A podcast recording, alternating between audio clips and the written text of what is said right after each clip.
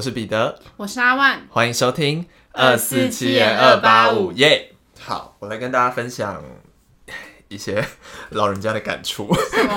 就是，但大家听到这个的时候，应该这件事已经过了。反正是录音的这几天发生的事情。嗯、就是呢，最近这几天，我想你应该是不知道，但是就是以前有一个游戏叫做跑跑卡丁车，嗯，这你知道哈？我知道。然后它这个游戏其实是有。就是比赛的制度的，嗯、然后是很有名的，嗯、就是台湾会派说豹哥吗？对，豹哥 还是还想说我孤陋寡闻呢？豹哥就是反正就是得冠军这样子，嗯、对。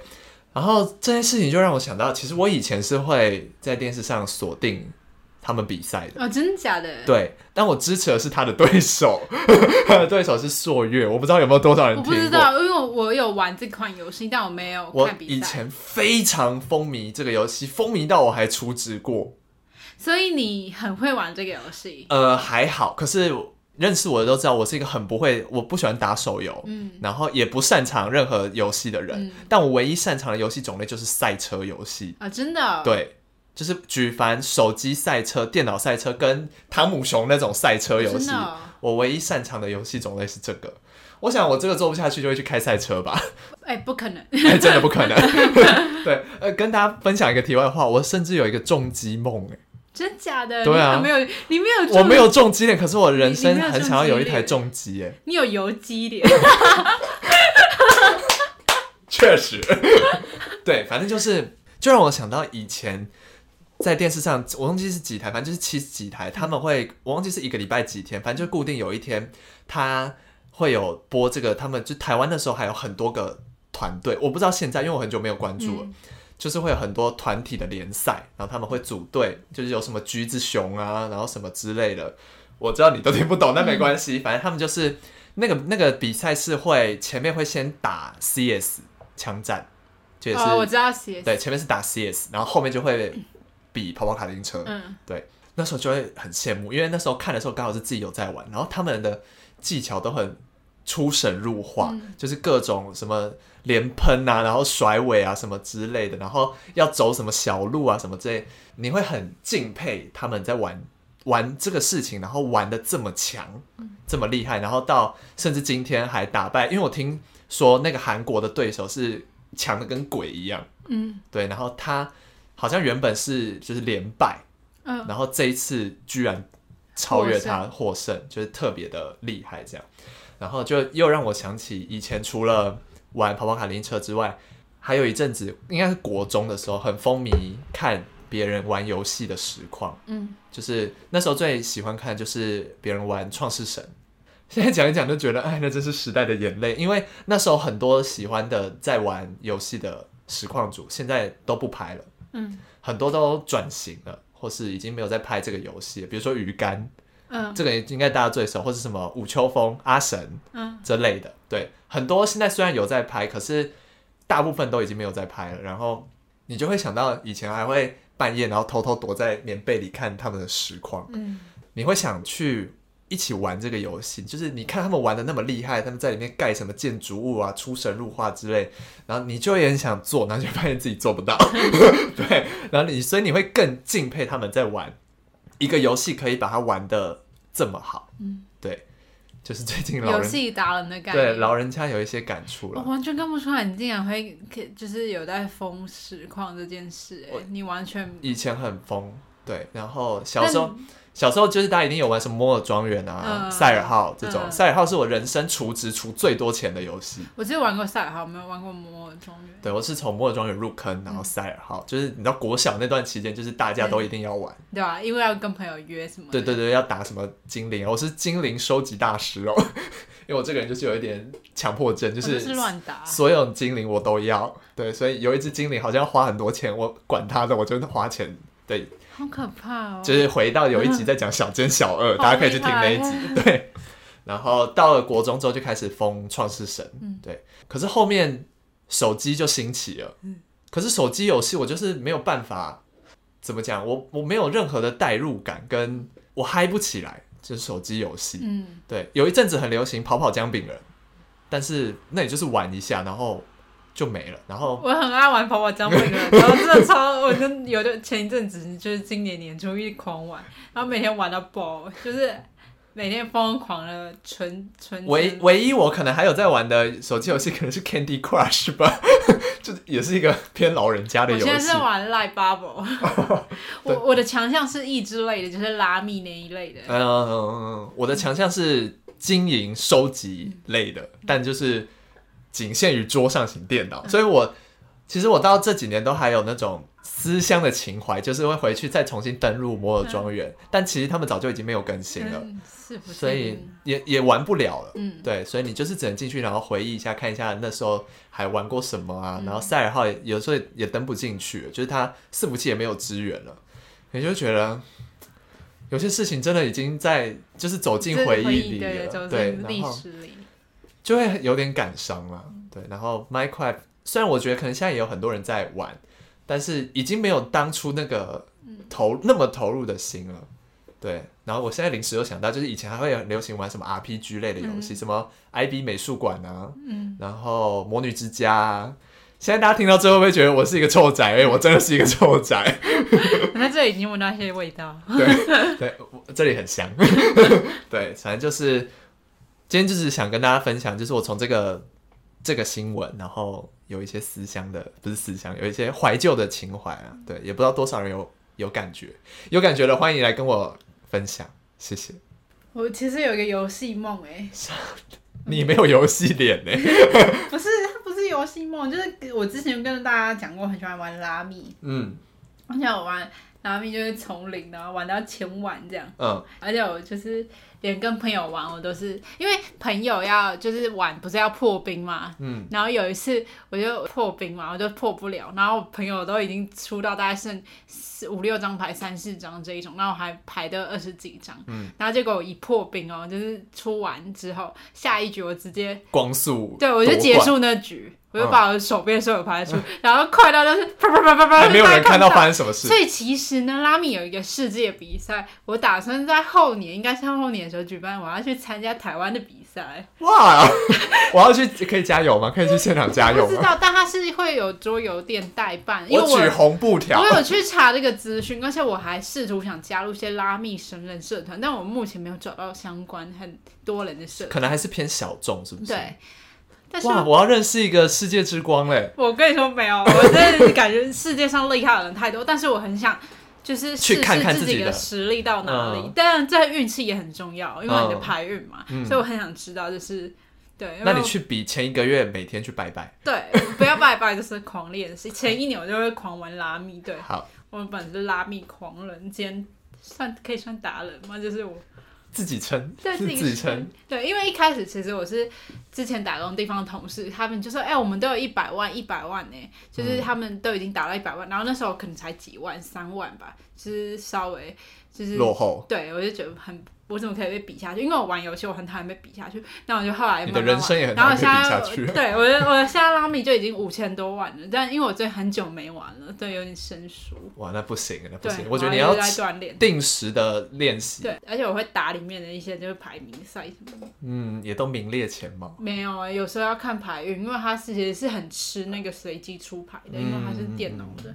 哇，反正我有一个拉密梦跟大家分享。观众都想不到吧？我们有 一些游戏，我们就 会有一些就是很 不适合我们的一些游戏游游戏的过往跟一些游戏的展望。对，我真的很想，我真的很想去比那个拉密的比赛。好，那我们就如果你刚刚说哪一年？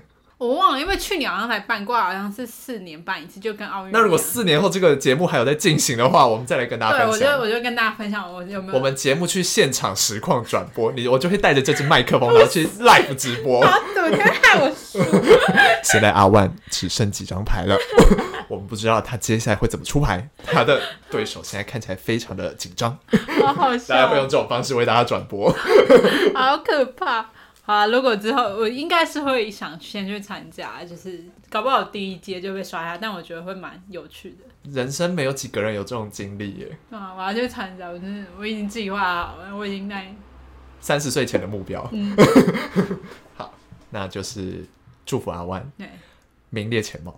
谢谢。谢谢好，那我最近要分享的就是，大家如果有看有在迷星座运势，就知道最近有几个星座就是稍微处在一个水逆的阶段。那本人的天秤座就是非常的水逆啊，我肚子叫了，这是水逆的一部分吗？我肚子好饿哦，天啊，太早吃早餐好，这不是重点。然后这种重点就是最近水逆的这个负能量大概是高到我那时候真的每天都活在痛苦之中。怎么了？就是在各方面都有点小挫折，对，就是可能感情啊、工作啊什么的，有点事事不顺了，有点 sad。对，嗯、然后那因为前面就是可能家人确诊，我要照顾我家人什么，然后每天又觉得很低落，因为我怎么讲，我就觉得我每天都过得很不开心，嗯，就是毫无缘由的。很不开心，嗯，然后或者是那种有一点小衰事发生在我身上，我就会放大，嗯，这种情况。嗯、然后跟大家讲更好笑的事，就是我上礼拜有一天就是去搭公车，然后我跟大家讲这个故事绝对是真实事件。好，好，我我在这里发誓，它是一个真的事件。好，那这个故事呢，就是我走到那个公车站，然后突然下起雨了，可是前面路口跟后面路口都是蓝天白云，就只有我在那一块下雨，就只有中间这个路段在下雨。不是冷气漏水什么？不是，是这片乌云到我头顶上，然后啪啪啪的雨滴。然后前面路口跟就是距距离那个公车站，真的就是我看得到的路口，就在那是晴天万里，大概十十二十公尺，然后后面二十公尺这边都是蓝天白云，这乌云在我头顶上，我想说。天哪！是你带来的？对啊，到底多衰？然后而且每次我要出去玩的时候都会下雨。那天而且好，这是我自己白痴，因为我们公司那时候不是有健检嘛，嗯，然后因为我那时候就就是多被多收了钱，嗯，但我就不知道为什么我被多收钱。然后后来好像是发觉就是。我可能不小心刚刚回答到，有回答到我要自费一些项目这样子，哦、因为他讲。话很快，我耳朵听我听力不太好，嗯、然后我就听不到他说什么，然后我就只是说哦，好好好好，就是 就答应？我听到了，好大声，我肚子好好，我们赶快录完，赶快吃饭了，真的很饿，好啊，反正这人是，我讲不下去，好丢脸哦，这段。不会剪掉。我肚子叫超大声的，不知道有没有？你刚刚自己耳机里有听到吗？我我没有戴耳机，我也听到了。啊，好丢脸哦！第一次还好，第二次是 咕噜咕噜咕噜。丢脸！好，我要继续讲。然后反正这件事是我那个自费项目，我就不小心好像，然后所以我就被多收很多钱，然后我就把它归类为水逆。但其实是我自己白痴啊。就是感觉不是水逆的时候，你也会对，就是就是可能有一点，只是刚好都发生在这段期间。我就觉得。为什么我这个月已经要吃土了，还要被多收钱？那水逆结束了吗？这今天结束了，耶！今天结束还是到今天为止？明天开始没有水，所以今天是水逆最后一天。对对对，今天还是有可能会发生事情。但最近就是有一点好事连发，就是有一点拨云见日的感觉，有点晴空万里了。Yes，Yes。好，那就祝福各位水逆的人们，嗯，晴空万里。没有乌云哦，还有就是最就是那时候中秋节，就是那时候家人相继确诊，然后都不能团聚，然后我就自己一个人在客厅吃烤肉、喝烧酒，有点喝闷酒的感觉。对，就觉得嗯，好，好可怜。对啊，觉得而且那时候又接近我生日，我就觉得我最近很不顺利，会不会一直到生日还这么衰？但生日那一周算是过得蛮开心的啦，对啊，蛮愉快的。那就好，嗯，生日要开心。但是跟大家讲。我生日那天呢，我月经就来了，干，而且我平常都不是那个时间点来哦。水逆的一部分。对，fuck，那时候到厕所去看，fuck。那就祝大家都不水逆，对啊，都很顺，都不要比水逆的力量更强大，对，然后战胜水逆，战胜水逆，水逆过来，你再逆回去。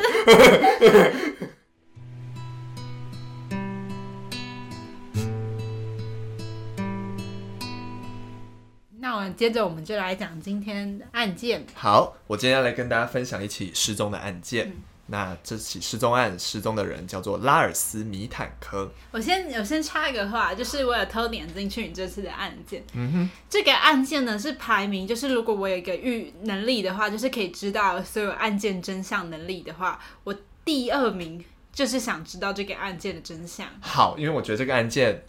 蛮怪的，对，中间有点可怕，真的蛮可怕的。对，好，我来跟大家讲发生了什么事。那这个失踪案呢，是发生在二零一四年的七月八号，地点呢是发生在保加利亚瓦尔纳州的一个小镇，叫做金沙。首先，我先跟大家简单讲一下拉尔斯这个人。拉尔斯米坦科，他其实是一个德国人。嗯，那他在德国威廉港附近的一个发电厂工作。失踪的那一年呢，他是二十八岁，有一个交往多年的女友。那他平常呢，跟父母朋友的感情都很好。他的父亲前几年过世了，所以他闲暇的时候会到母亲的店里去帮忙。除此之外呢，拉尔斯跟很多德国的青年一样，有一些兴趣爱好，他们都很喜欢足球。嗯。他最爱的队伍是德国甲级足球联赛里面的其中一支队伍，叫做云达不莱梅。但是我对足球没有什么研究，所以反正我反正应该就是一支足球队伍这样。嗯、那为什么拉尔斯是一个德国人会在保加利亚失踪呢？跟足球也有一点关系。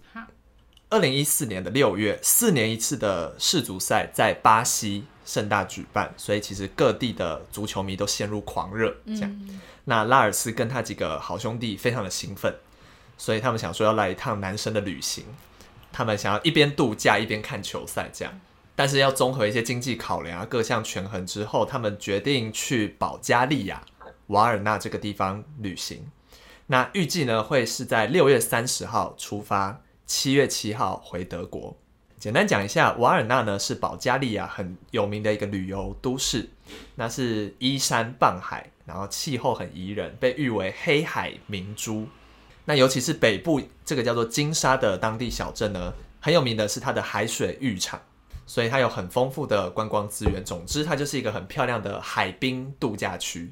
那时间很快就来到了六月三十号，拉尔斯一行人呢就如期从德国的汉堡出发。那他们选择下榻的旅店呢是金沙非常有名的一个高级酒店，叫做 HVD 维瓦俱乐部全包酒店。那这个酒店的设施其实非常的齐全，应有尽有，从泳池、酒吧、餐厅、桑拿，甚至还有一片私人沙滩。嗯，对，所以非常适合放松度假。那刚开始的几天呢，其实拉尔斯一行人就度过一个非常 chill 的一个行程。嗯，他们白天就在沙滩上晒日光浴、踢足球，晚上就去附近的酒吧喝酒狂欢、看比赛，这样子。那整个旅程都非常的放肆的在玩乐，这样非常的快乐。但是到了旅程快要结束的时候呢，发生了一些意外的插曲。嗯，时间是来到七月六号的晚上，拉尔斯一行人呢，他们就去了当地的某一间酒吧，然后一样是要去看球赛、喝酒狂欢这样。这一天的赛事呢是荷兰对上哥斯达黎加，所以酒吧内除了拉尔斯一行人之外呢，还有其他的球迷也一起在看。那大家也知道。黄汤下肚之后，难免情绪会比较高涨嘛。嗯，情绪高涨之后，讲话就会比较激动，也比较冲，这样。所以其实大家的情绪会稍微变得有点没那么稳定。那拉尔斯呢，就和在一样在酒吧里面的几个德国的高中生，那因为他们支持的球队不一样，所以稍微起了一些争执。酒吧高中生可以进去？我想德国喝酒的年龄可能没有那么，对对对，没有那么高，这样子，对。对，那他们原本其实是只有言语上的叫嚣这样，但慢慢上升到了有一点肢体的推拉这样子。嗯、对，后面拉尔斯就跟对方的人马打起来了。当然就是有人意识到这个苗头不对嘛，所以赶快就劝架，把两个人拉开这样。但是好心情就被搞砸了，所以他们也不想待在那，于是当场就不欢而散。拉尔斯一行人就离开了。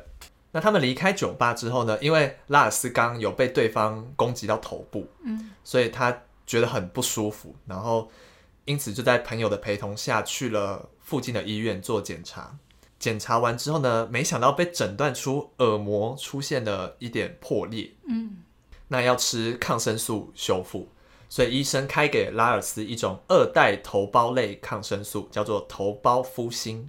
还叮咛拉尔斯这段期间都不可以喝酒，嗯、也不可以跟其他的药物一起服用，这样。所以他药效应该是蛮强的。对对对对对，拉尔斯就离开医院了嘛。但是他离开医院之后呢，他们一行人没有直接回饭店休息，嗯、是想说带一些宵夜回去吃，所以一群人就到了饭店附近的一间麦当劳。一行人准备走进店里的点餐的时候呢，拉尔斯就说他不饿。所以他就坐在店门口等朋友点完餐再一起回去，嗯，这样子。所以其他朋友就进去店里点餐了。那好不容易买完东西出来之后呢，拉尔斯不见了。朋友们就想说，嗯，他是跑去哪了？所以他们就在附近找，就问说拉尔斯在哪里啊，什么之类的。可是到处都找不到。这时候就有人想说，还是他不舒服，先回先回饭店了。那因为他们在现场找不到拉尔斯，所以想说，那不然就先回饭店好了。嗯。但奇怪的是呢，拉尔斯也不在饭店里，然后也联络不上拉尔斯。嗯所以一行人就是一直等嘛，然后就等到了七月七号，他们要回去的那一天早上六点多，拉尔斯自己回来饭店了。嗯，那他的朋友就是想说，那你到底跑去哪里了嘛？都非常担心他，而且他回来之后身上感觉又多了一些伤口。伤口。对，然后就一直就就开始问他说，啊，你到底跑去哪里？发生什么事情了？那拉尔斯就说呢，昨天晚上他在麦当劳不是在等他的朋友吗？在门口，他就。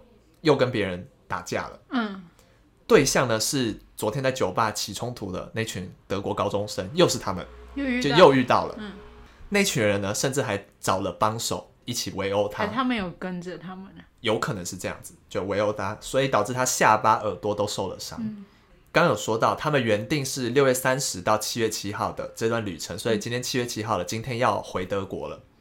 可是拉尔斯就跟朋友说，不然你们先回去好了，因为他。又受伤了，所以他感觉他觉得他搭飞机应该会很不舒服，尤其是耳膜受伤，你在飞机那种高压高压的环境，可能会整趟都非常的痛苦。这样，嗯、所以他想说，他先在当地再待个几天，稍微把伤养好一点，他再自己回去。嗯、根据呃拉尔斯的朋友事后回忆，就是拉尔斯这个人平常其实人很和善，然后甚至。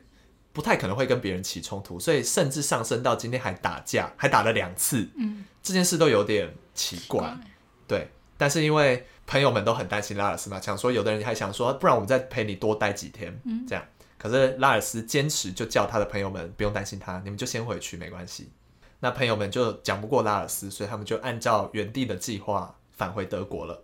那拉尔斯就自己一个人继续待在保加利亚。嗯，好，那奇怪的事情呢？就从这里开始了，因为原本没有预期要在保加利亚再多待几天嘛，所以原本下他的呃 HVD 饭店是是刚好那时候是旅游的热季，嗯、所以饭店已经没有空房了。然后再加上拉尔斯身上的钱不多了，所以他选择就下他在机场附近比较便宜的那种旅店。那这间酒店呢是卡洛酒店，但是从拉尔斯踏进酒店开始。他的行为举止就变得有一些异常。接下来这段是根据柜台人员的回忆以及饭店内监视器拍到的画面公布出来的。嗯、拉尔斯一踏进酒店，神情就非常的紧张，嗯、看起来像是有人一直在跟着他追他追他的感觉。监视画器画面也拍到拉尔斯一直在大厅里走来走去，嗯、然后不时的一直看向窗外，感觉像在躲什么人，甚至还躲到电梯里面。嗯当天晚上呢，拉尔斯用房间内的电话打给了自己的妈妈。拉尔斯跟他妈妈说：“我现在很危险，正在被跟踪，还说自己在找一个藏身之处。嗯，又有说有人在觊觎他身上的药，然后想要杀掉他。然后这整个对话的过程，根据他妈妈的回忆，拉尔斯的情绪都非常的紧绷跟紧张。但是妈妈突然接到这个。”电话，她完全不知道到底发生什么事了。嗯，对。但是妈妈想要问拉尔斯到底是怎么了，拉尔斯又处于一个没办法沟通的状态，他就是一直单方面一直讲、一直讲、一直讲。拉尔斯还叫妈妈注销自己所有的银行卡，然后甚至还问妈妈说：“头孢呋辛是什么？”就是当初医生开给他的那个药药。他问他问妈妈说，这个药是什么？那妈妈又是莫名其妙，就想说他什么是头孢呋辛？嗯，然后问你，你又不回答，所以他就只能先安抚儿子这样，然后所以就说好没关系，那我赶快帮你订机票回来。嗯，所以妈妈就帮拉尔斯订了最快回德国的机票，那时间就是隔天七月八号。嗯，电话挂掉之后呢，因为是晚上了嘛，时间到凌晨一点左右呢，监视器又拍到拉尔斯。离开了酒店，嗯，然后大概一个小时后又回来了。那没有人知道拉尔斯这一个小时离开去了哪里。回到饭店之后呢，拉尔斯又打电话给妈妈了。这时候他说，追捕自己的那个人越来越靠近了。嗯，但他同时又说：“我找到一个藏身的地方了，这个地方很高。”就这样，然后妈妈想说：“哈，什么地方？啊，谁谁在追你？”嗯，但他想要问的时候呢，拉尔斯的手机没电了。嗯，所以他就又联络不到拉尔斯了。等到拉尔斯下一次再联系妈妈的时候呢，是拉尔斯用简讯跟妈妈说：“我已经到机场了。”监视器也确实拍到拉尔斯到机场了。这边的监视器是机场的监视器了。好，监视器就拍到呢，拉尔斯他拖着行李，大包小包出现在了机场，但是他整个人看起来的状态非常的正常，很从容，没有任何的不对劲。那拍到呢，他进入机场之后呢，跟了一个女子在交谈，交谈完之后呢，拉尔斯就进入了机场的医务室，所以研判他可能是跟那个女生问路，问说，那你知道医务室在哪里吗？机场的医务室在哪？那进入医务室呢？拉尔斯想要请医生检查一下自己的耳朵，嗯、想要请医生判断一下我耳朵现在这个状况是不是可以搭飞机。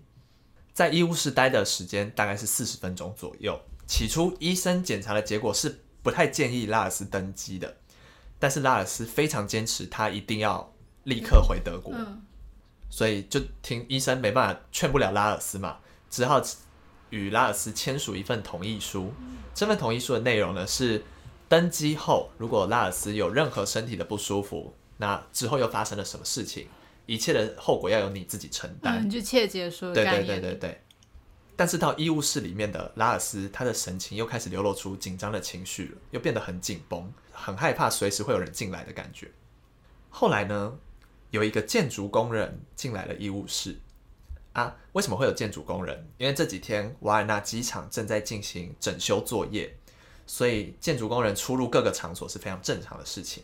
可是，当拉尔斯一见到这个建筑工人，突然就神色大变，他开始浑身止不住的颤抖，然后还一直喃喃自语的说：“我不想死在这里，我要离开这里。”念了一阵子之后呢，他突然就跳下医务室的椅子，然后开始拔腿狂奔，一路从医务室跑过机场大厅，跑出了机场。跨越了路边的铁丝栅栏，往树林的深处跑去，然后就下落不明了。这一切都被机场的监视录影器给拍下来，所以到这边拉尔斯就音讯全无了。嗯、那因为拉尔斯没有如期搭班机回来嘛，妈妈又联络不到他，所以妈妈就报警了，就跟当地的警方合作。当地的警方找了一阵子，到处都找不到拉尔斯的下落。然后其实当地的警方。的态度是比较消极的，就是好像每年失踪的人都蛮多的这样子，嗯、所以妈妈有雇了一个保加利亚当地的私家侦探进行调查，然后希望可以找到，说不定警方有遗落些什么线索，但是到处都找了，流浪收容中心也问了，寻人启事也贴了，还是找不到拉尔斯。就在拉尔斯失踪一年后，二零一五年。有一位瓦尔纳的卡车司机说，他在一条废弃公路旁边看到一个很像拉尔斯的男子，但是后来就证明说那个人不是拉尔斯。二零一六年，因为拉尔斯失踪的消息其实透过互联网 YouTube、Facebook，就是这个消息已经广为流传到世界各地，很多人都看过拉尔斯长什么样子，就有人举报呢，在巴西波尔多维流港附近。有一个赤脚走在高速公路的流浪汉，长得非常像拉尔斯。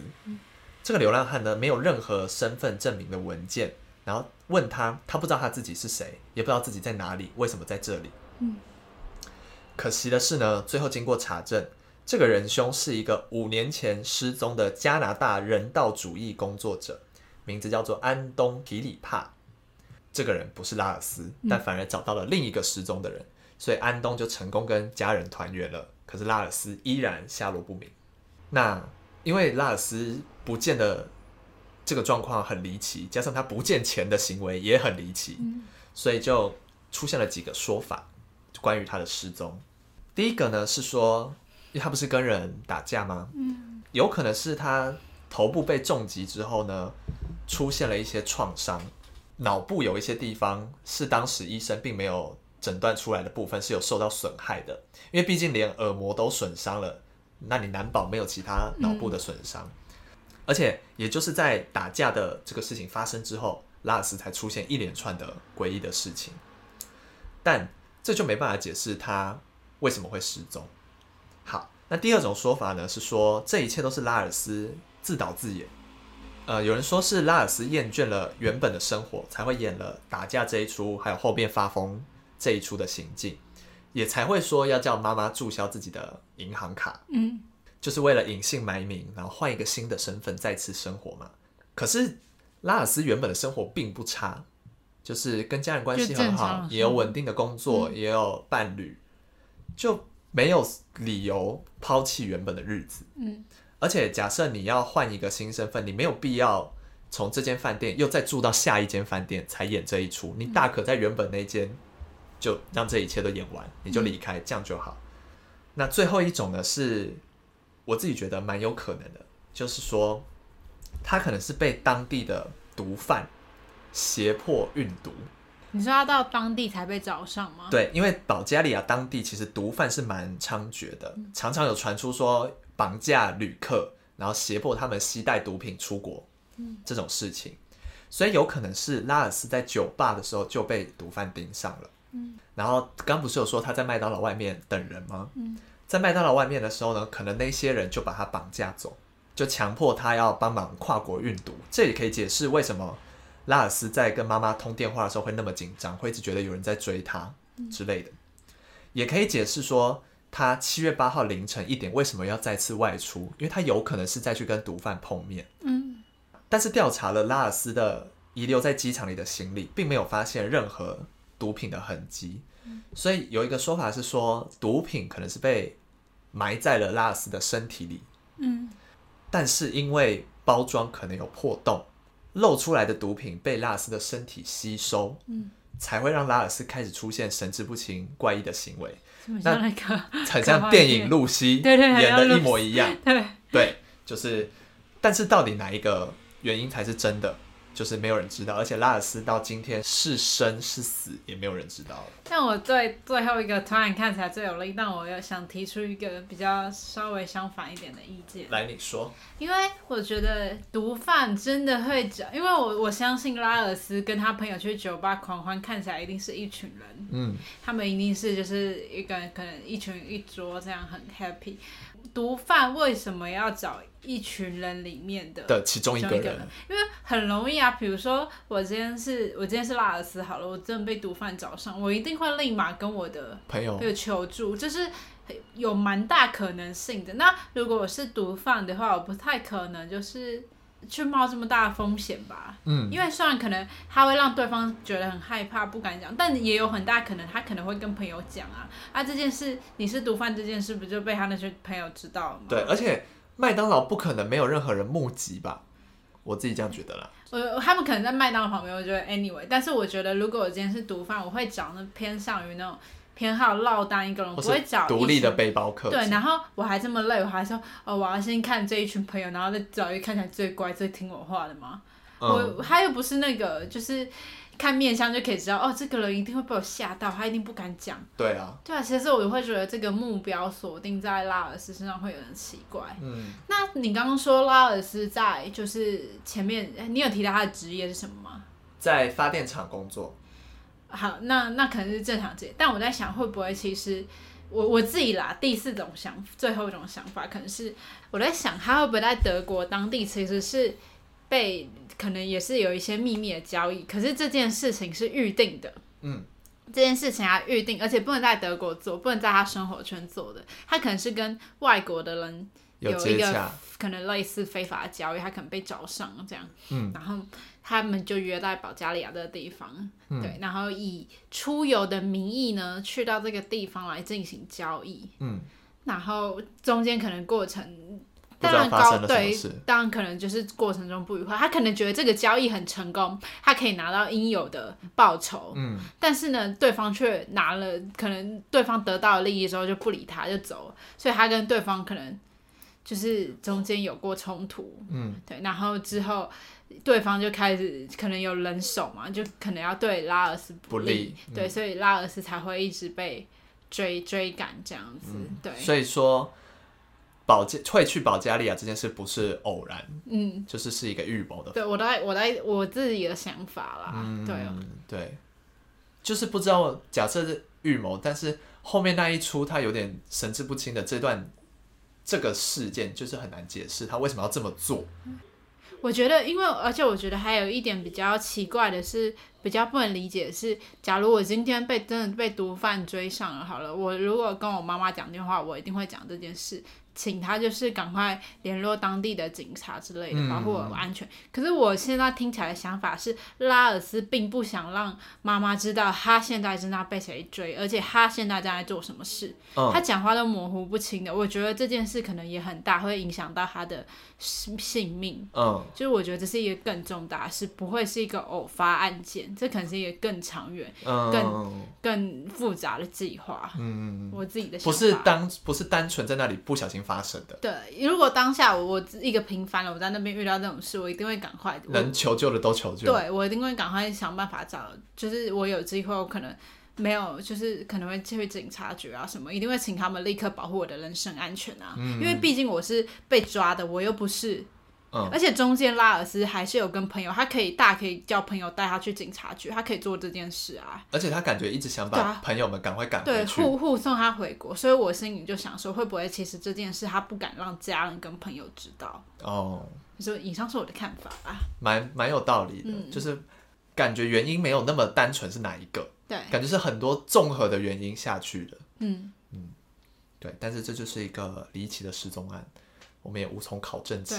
期待有一天拉尔斯会拍影片上传，告诉我们大家他发生了什么事。嗯，因为毕竟二零一四年距离现在也没有很远。如果他还活着的话，跟他有办法跟大家讲发生什么事的话，希望他有一天对，可以这个谜底可以揭晓。对，好，那这就是我们今天的节目了。我是彼得，我是阿万，我们下次见，拜拜。拜拜。